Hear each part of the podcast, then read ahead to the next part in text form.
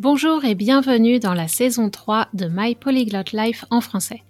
Un podcast pour les personnes qui ont appris ou qui apprennent le français à un niveau intermédiaire et avancé et veulent se perfectionner. Tu es curieux ou curieuse, tu aimes explorer différents sujets liés aux grandes questions de société, notamment les perspectives féministes et décoloniales. Tu t'intéresses peut-être aux cultures francophones, en particulier de la France et du Québec Peut-être prépares-tu un examen comme le DELF, le DALF, le TEF ou le TCF et tu recherches des ressources adaptées et motivantes. Alors ce podcast est pour toi. Je suis Cathy Intro, coach de français certifié Neurolanguage, et dans ce podcast, j'aimerais te permettre d'améliorer ta compréhension orale et ton vocabulaire, et partager mon expertise de l'apprentissage efficace des langues étrangères. Plus que tout, j'espère te faire réfléchir et éveiller ton désir de discuter en français de sujets complexes, avec confiance. Si tu aimes ce podcast et veux le soutenir, laisse une note et un commentaire sur Apple Podcast et parle-en à tous tes amis et à tes profs. Retrouve la transcription de cet épisode et toutes les archives sur mon site français.mypolyglotlife.com. Bonne écoute!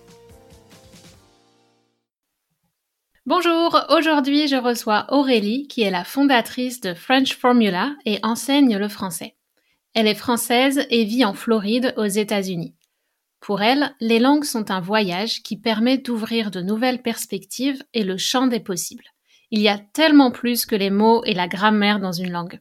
Aujourd'hui, nous allons parler un peu de sa philosophie de l'apprentissage des langues, de sa propre expérience d'apprenante et on discutera sur le concept de fluency, ou le fait de parler couramment, comme on dit en français. Aurélie, je te remercie beaucoup d'avoir accepté mon invitation. Est-ce que tu veux ajouter quelque chose à ta présentation? Merci beaucoup, Cathy. Je suis très honorée d'être là avec toi aujourd'hui, d'être invitée sur ton, podcast. Euh, non, pas spécialement quelque chose à, à rajouter, mais euh, hâte de pouvoir euh, développer les sujets dont tu as parlé. Ouais, on va apprendre à mieux te connaître dans la prochaine demi-heure ensemble. Alors la première question, euh, c'est quelque chose dont on a parlé quand on préparait l'épisode. Tu m'as mhm. décrit ta manière de procéder comme une approche actionnelle. Est-ce que tu pourrais mhm. expliquer en quoi ça consiste et comment on apprend une langue avec une approche actionnelle? Oui, bien sûr. Alors, ça se résume par être un être social dans la langue. Donc ici, la langue française. Donc, euh, je vais bien sûr développer ça, mais déjà rien que de dire d'être un être social, ça veut dire que on agit, on interagit avec les autres en société. Et du coup, euh, quand on est un être social en français, plus on va avancer dans notre niveau, plus on va être capable de faire des tâches de la vie quotidienne en général, euh, même les plus simples. Donc, si on commence au niveau euh, débutant, pour donner un petit exemple, euh, quand on parle des quatre compétences, si on commence par la compétence de compréhension orale, bah, c'est comprendre une annonce dans une gare. On est en France, on est à Bruxelles, il faut pouvoir comprendre euh, de quelle ligne va partir le train, à quelle heure, est-ce qu'il y a du retard ou pas. Donc là, on est vraiment dans une action euh, de la vie quotidienne et on doit comprendre, bah, ça veut dire qu'on a appris à comprendre les chiffres, comment se dit l'heure euh, et des, ce qu'on appelle des, comment dire, des actes de parole. Si je donne l'exemple de la compréhension écrite, c'est par exemple, on est dans la rue, euh, dans une ville et on voit euh, l'annonce d'un événement. On peut lire, on peut comprendre où se passe l'événement, à quelle heure se passe l'événement, euh, quand, combien ça coûte. Donc, on a une compréhension écrite du français.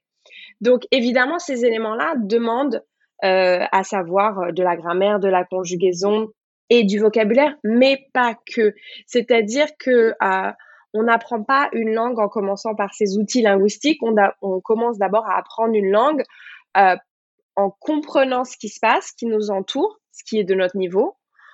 On comprend euh, les outils linguistiques dont on a besoin pour faire cette tâche, que ce soit de la compréhension ou de la production. Après, je vais donner quelques exemples.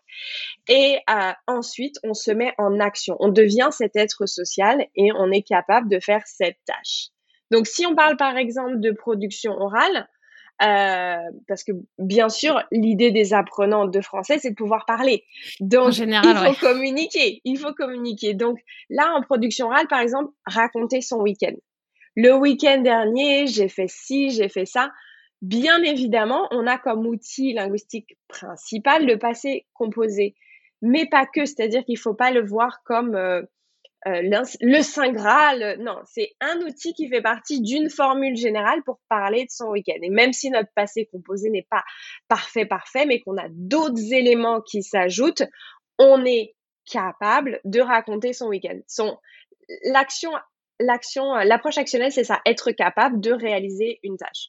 Et euh, si on parle, euh, enfin, on peut parler d'un niveau plus avancé, dont les des apprenants que toi tu tu touches particulièrement. Quand on est par exemple en B1, B2, en production écrite, on va vouloir peut-être être capable d'écrire une lettre pour se plaindre auprès du maire ou de la mairesse. Donc là, il y a toute une stratégie pour convaincre, pour justifier, pour argumenter. Pareil, un euh, des outils qui arrivent. Donc, on a euh, des connecteurs, euh, des pronoms relatifs pour faire des phrases bien complexes. Là encore, on a des outils nécessaires, mais à la fin, c'est pour réaliser une tâche. On est dans l'action, on est un être social dans cette langue française. Donc, voilà, moi, c'est ce qui m'intéresse. Et je trouve pas l'intérêt de prendre un livre de grammaire et de connaître la grammaire française par cœur, euh, si on n'est pas capable après de pouvoir la mettre en action euh, et de, et de l'intégrer dans cette, euh, dans, cette, dans cette composante générale de compréhension ou de production. Ouais, la grammaire, c'est vraiment un outil et euh, c'est utile, mais faut pas être focalisé là-dessus. Si je comprends bien, c'est une approche qui est très concrète, qui est tournée mm-hmm. vers, vers un objectif. On, a une situation qu'on veut être capable de gérer en français. Et après, on va utiliser les outils, mais on va savoir conjuguer au passé composé. Mais même si on connaît pas le nom du temps, mais qu'on est capable de, de communiquer, le focus est plus sur être capable d'utiliser les choses que d'être euh, super au point sur euh, qu'est-ce que c'est un COD, un COI, un pronom. Pour communiquer avec le prof, c'est plus facile de connaître euh, les, les, noms, mais l'approche est vraiment orientée sur la communication. Exactement. Après, en fonction de l'apprenant, tu as des apprenants qui vont adorer cette grammaire, pouvoir la décortiquer. Ils vont aimer que tu utilises ce qu'on appelle le métalangage, donc les termes propres à la grammaire qui sont, ça c'est un complément d'objet direct. Ça c'est un, et, mais il y en a d'autres, non, et il faut pas qu'ils soient pour autant euh, bloqués dans leur avancement du français.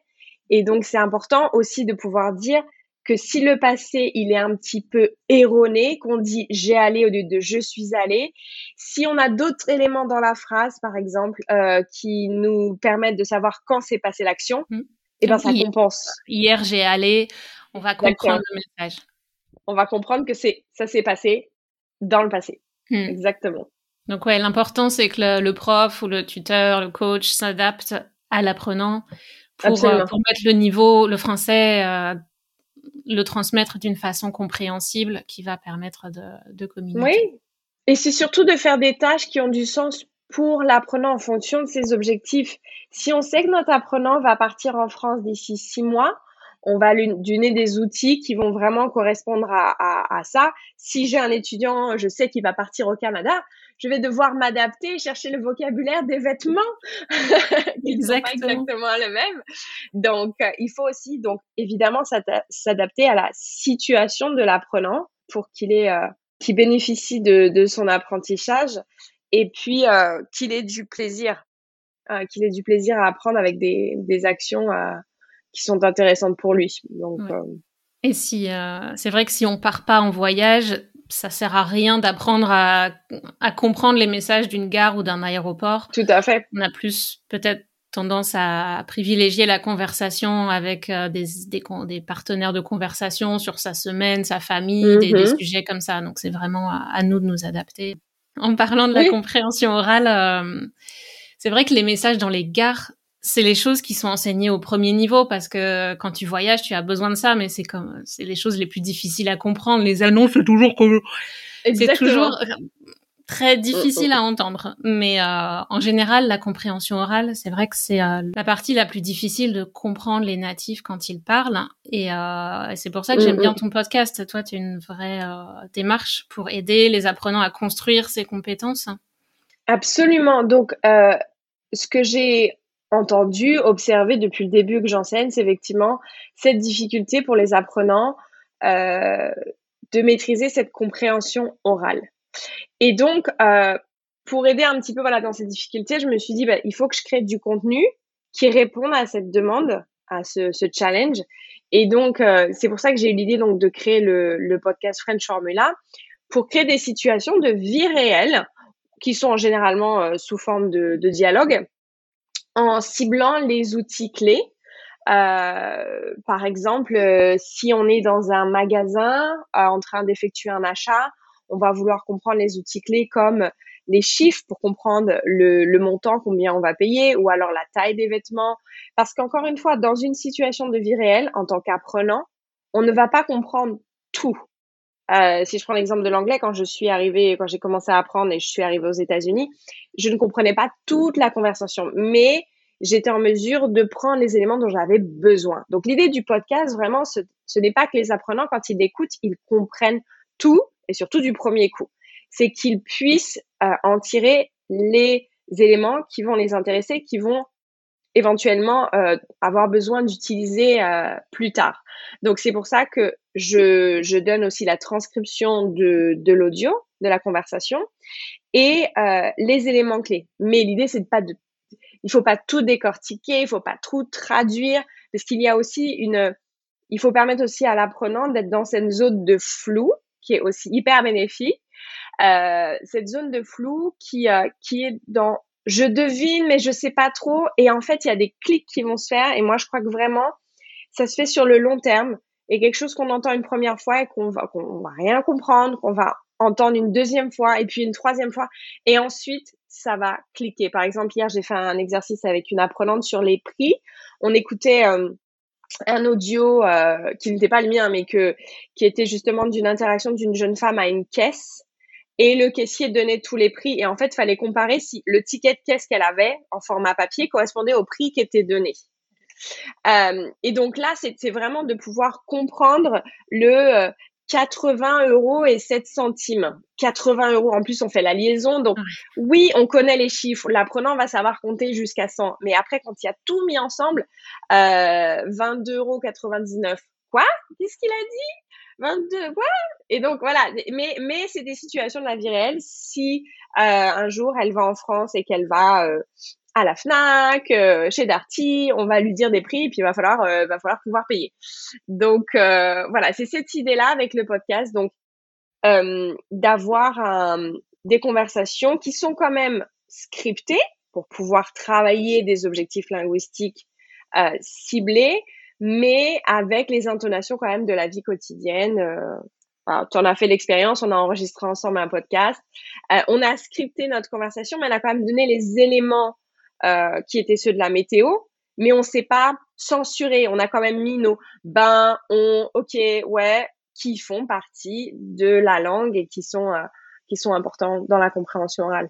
Tout à fait, ouais. Ça, c'est vraiment important de le travailler dès les niveaux inférieurs parce que ça construit tes compétences pour les niveaux mhm. supérieurs où ça t'habitue à être à l'aise avec ce flou dont tu parlais, de pas tout mhm. comprendre, mais de se concentrer sur le message.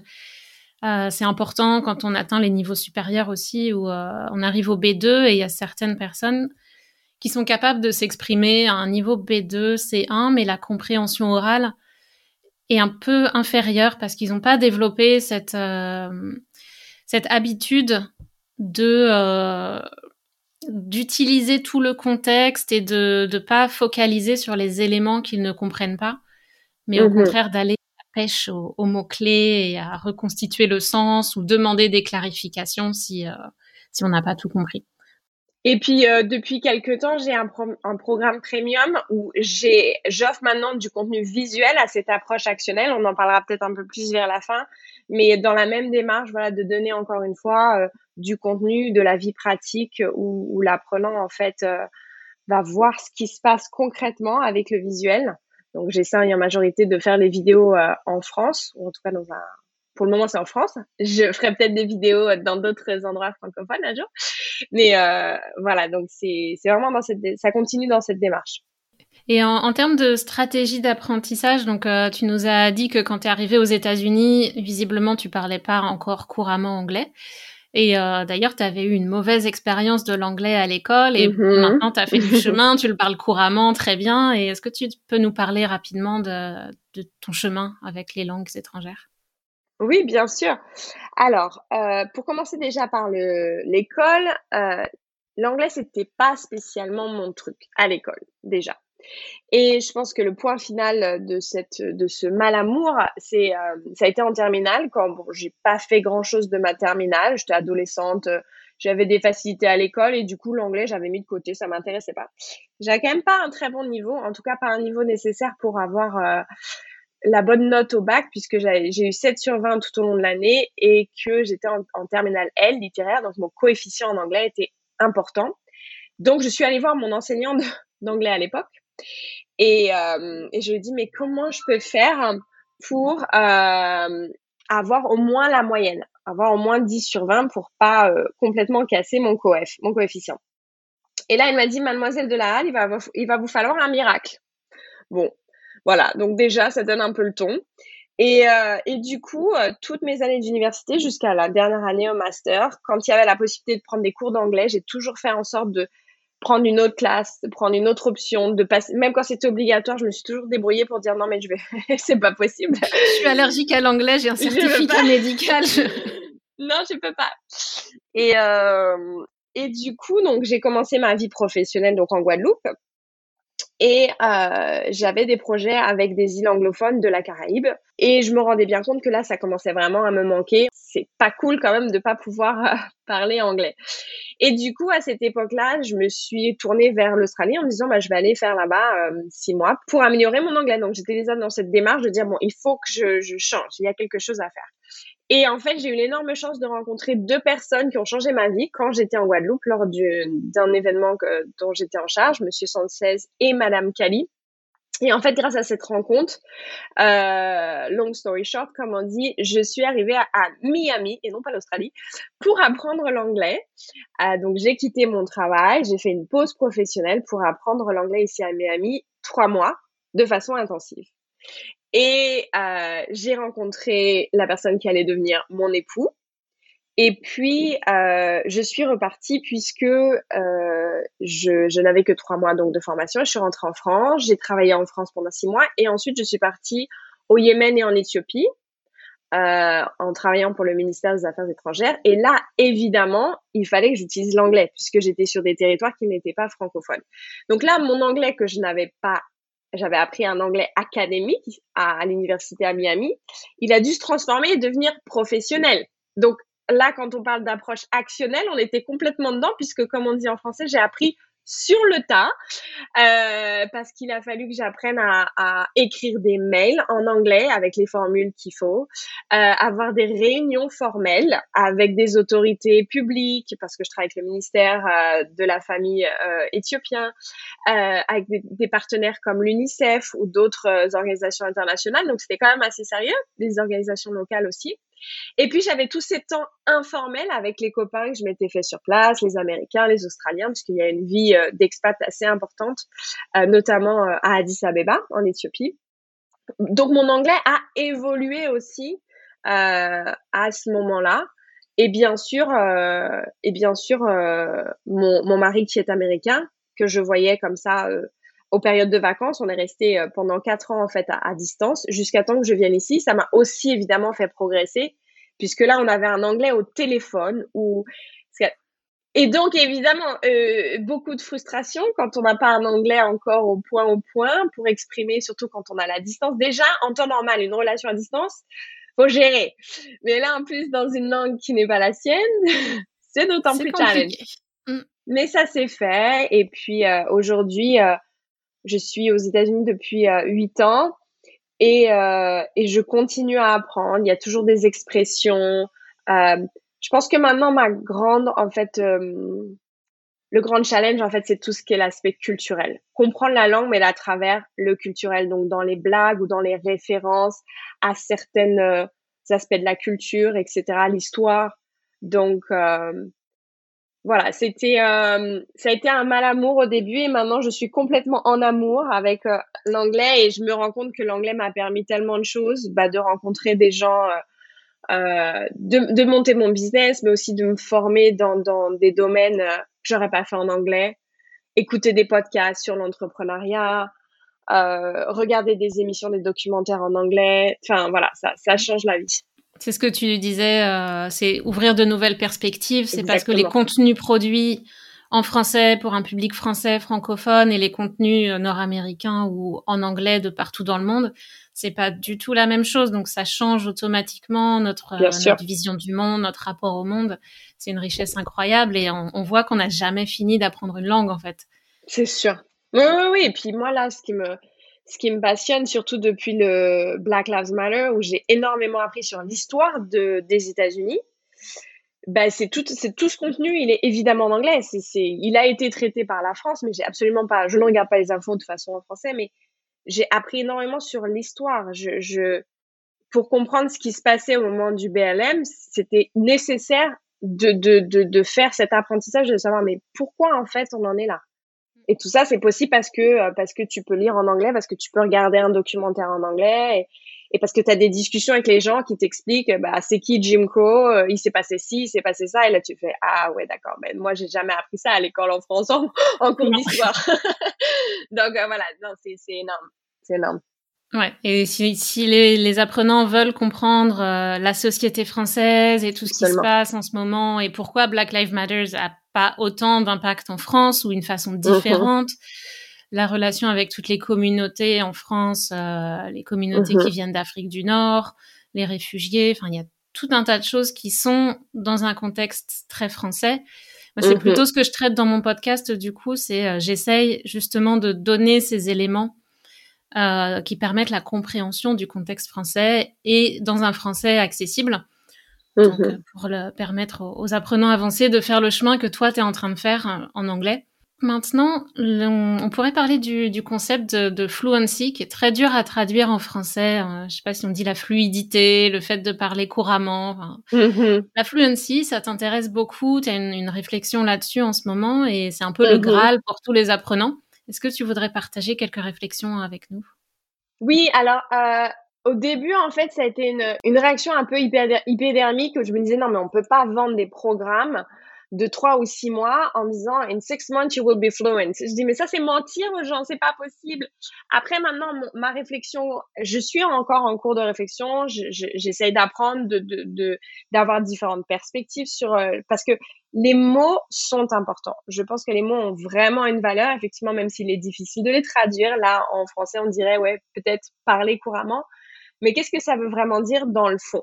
Et au final, pour moi, fluency, mais c'est un avis vraiment très personnel, je trouve que c'est trop général, c'est trop large parce que c'est tellement, ça renvoie en fait je trouve une image erronée d'un niveau idéal que voudraient les apprenants et tu as utilisé le mot Graal et je trouve que c'est très approprié en fait, qui finalement va prendre des années à atteindre. Euh, si je prends mon exemple, j'ai commencé l'anglais, on va dire, euh, quand je me suis réconciliée en anglais, c'était en 2009, on est en 2022.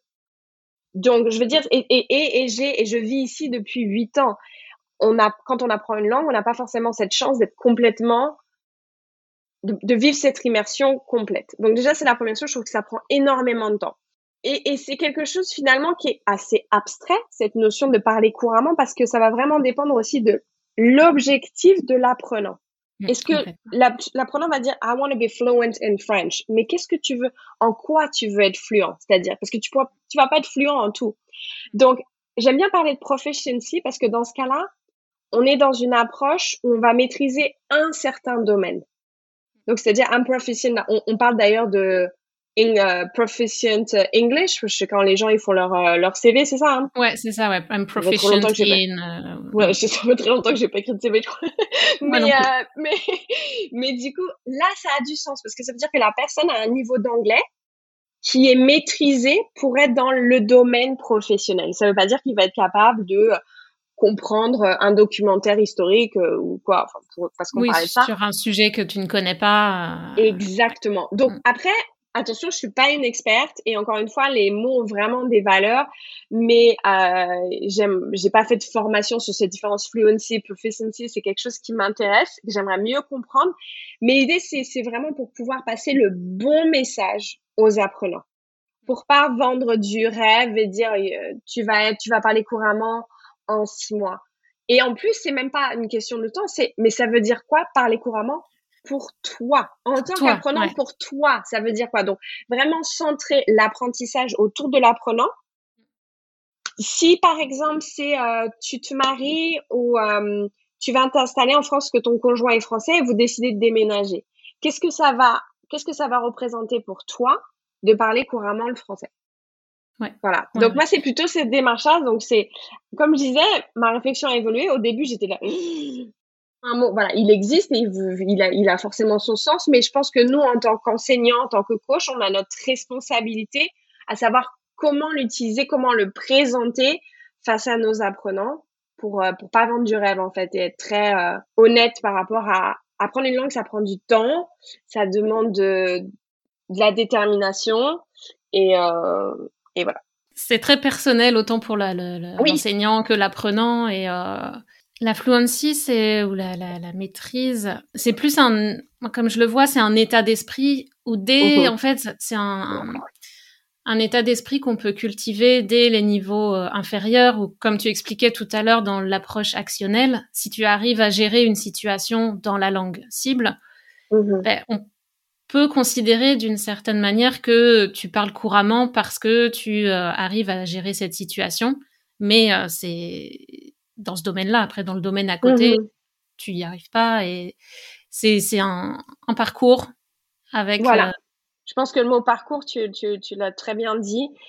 Et c'est important, nous, en tant qu'enseignants ou de coach, de pouvoir aider l'apprenant à cibler ses objectifs et à l'aider à aller, vers, vers, ses objectifs, à atteindre ses objectifs.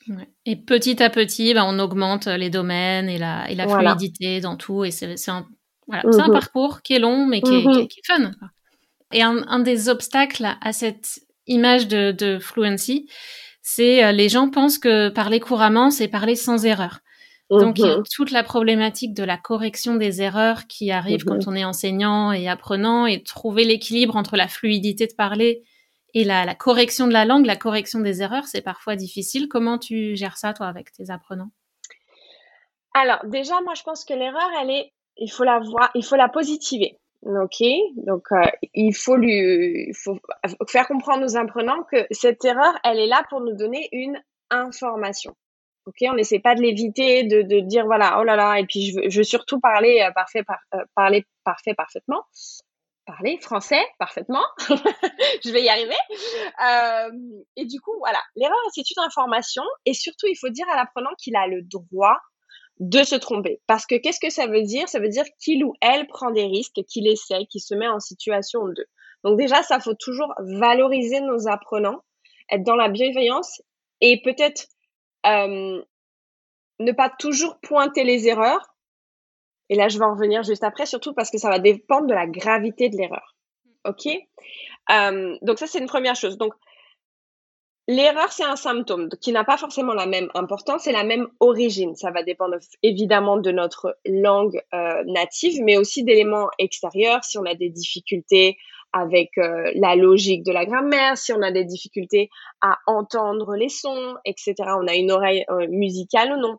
Donc, une fois qu'on constate une erreur en tant qu'enseignant, évidemment, l'idée c'est d'y remédier. Alors, qu'est-ce que ça veut dire remédier à l'erreur? C'est évidemment de ne pas refaire la leçon précédente. Donc, c'est de faire autrement, euh, notamment en utilisant euh, d'autres supports. Mais ça, encore une fois, faut connaître son apprenant. Peut-être qu'on a fait une explication verbale de quelque chose et qu'elle a, pour remédier, il va falloir euh, ajouter une, une, carte mentale ou est-ce qu'il va falloir faire, voilà, certains types d'exercices, etc. Donc, remédier pour essayer de, travailler sur cette erreur. Maintenant, ce qu'il faut savoir, c'est que l'erreur, elle a une certaine gravité. Et nous aussi, en tant qu'apprenant ou coach, on doit pouvoir évaluer ça. Donc, est-ce que cette erreur, elle nuit au message? C'est-à-dire s'il y a un problème de compréhension. Est-ce qu'elle est récurrente et est-ce qu'elle est fossilisée? Donc, si je prends l'exemple de savoir si elle nuit au message, on va prendre un exemple de prononciation parce que celui-là, il est vraiment très parlant. Si je dis je mange au lieu de j'ai mangé, donc souvent nos apprenants vont dire je mangeais et là on dit mais c'est un présent ou un passé que tu veux exprimer? Donc là, nous-mêmes on ne sait pas si c'est hors contexte évidemment, comme on le disait précédemment, s'il y a hier je mangeais, on va dire ok donc ça passe. Mais s'il n'y a pas de contexte, du coup on va avoir un problème dans le message qui veut être passé. Donc là, évidemment, il va falloir remédier et travailler la prononciation. Euh, pour ce qui est des erreurs récurrentes, on va souvent entendre par exemple j'ai allé au lieu de je suis allé, donc le mauvais choix euh, de l'auxiliaire. Encore une fois, est-ce que là ça nuit au message? Et surtout, on est à quel niveau? Si on est au début de, de l'apprentissage de cette notion, il n'y a pas de problème. C'est normal de faire cette erreur de façon récurrente. Après, quand on arrive à un niveau plus élevé, et donc là qu'on arrive sur une erreur qui est plutôt fossilisée, il va falloir un travail euh, très stratégique du coach ou de, de l'enseignant pour pouvoir euh, défaire ça et puis euh, et puis remettre remettre les choses dans le dans le bon ordre. Ouais, on va littéralement reprogrammer le cerveau quand les erreurs sont fossilisées et ça ça demande du temps. Exactement. Mais donc c'est très important de pouvoir de pouvoir évaluer ce, ce niveau d'erreur, cette cette gravité euh, donc nous, en tant qu'enseignants, on va justement ajuster notre apprentissage en fonction de ce qu'on observe euh, pour aider au mieux notre apprenant en fonction évidemment de son niveau et de ses objectifs. Et encore une fois, comme on travaille beaucoup sur euh, sur la prise de confiance, etc., et la bienveillance, toutes les erreurs ne sont pas forcément bonnes à être euh, mises en lumière. Il y a des choses qu'on peut laisser passer, euh, si par exemple notre apprenant il est dans un bon jour et qu'on sent qu'il a plein de choses à dire, on va pas le couper pour dire là bas en fait euh, t'as pas utilisé le bon verbe euh, et puis t'as pas voilà. éventuellement on prend des notes et on lui fait un retour ensuite.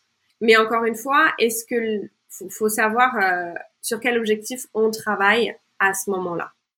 Voilà. Donc l'erreur pour moi, je trouve qu'elle est très positive quand on sait l'utiliser à son avantage et comment ça nous fait, ça fait grandir en fait.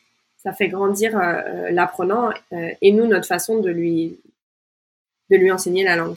Ouais, c'est vrai que c'est un des critères de choix. Si vous vous si vous vous demandez comment choisir un bon tuteur, un bon prof ou quelqu'un pour pour vous enseigner une langue, la gestion des erreurs c'est un, un, critère qui est très important. Mhm. Comment cette personne euh, corrige les erreurs des apprenants? Est-ce que cette personne est à l'écoute de vos besoins, de vos désirs de, de correction? Et trouver le bon équilibre qui va vous permettre de progresser. Parce que ça m'est arrivé un jour, j'avais une, une conversation avec une tutrice en japonais et elle, elle me corrigeait sur des, des choses qui, euh, qui coupaient la conversation et ça m'a, ça m'a frustrée plus qu'autre chose parce que j'avais l'impression d'être totalement nulle alors que euh, en général j'arrive à communiquer c'est plein de fautes mais euh, moi ça m'amuse d'avoir une conversation mmh. et à être tout le temps euh, coupé corrigé avec un ton assez strict c'est très décourageant quoi. Oui, oui, oui, oui. Voilà, trouver le, bon équilibre qui va être utile et qui va permettre la progression. L'idée, c'est pas de garder des erreurs toujours, mais, mais mmh corriger petit à petit.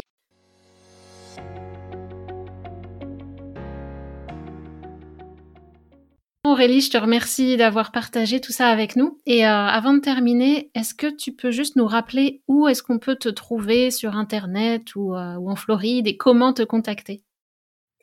Oui, alors merci déjà de m'avoir euh, eu comme invité. Ça, a été vraiment un, grand plaisir de pouvoir échanger avec toi et bien sûr tes auditeurs. Donc le website c'est www thefrenchformula.com, euh, Facebook pareil, euh, Instagram pareil, YouTube pareil et LinkedIn, bah, vous me trouverez à Aurélie Delal Jackson. Voilà, tout simple. Super. Et de toute façon, les liens sont sous l'épisode, dans les notes de l'épisode. Donc, euh, il y a juste à cliquer sur les liens fournis je pense qu'on a fait le tour et euh, c'était euh, c'était très enrichissant. J'espère euh, que les, les, auditeurs et auditrices ont, apprécié. Envoyez-nous vos commentaires sur les réseaux sociaux ou par mail. Enfin, on est toujours content de, de vous lire. Ah bah oui, avec plaisir pour continuer cette discussion offline. Merci Aurélie. Ciao, ciao. Merci à toi. À bientôt. Voilà, si vous aimez ce podcast, n'oubliez pas de vous abonner et d'en parler autour de vous, et je vous dis à très bientôt sur My Polyglot Life en français.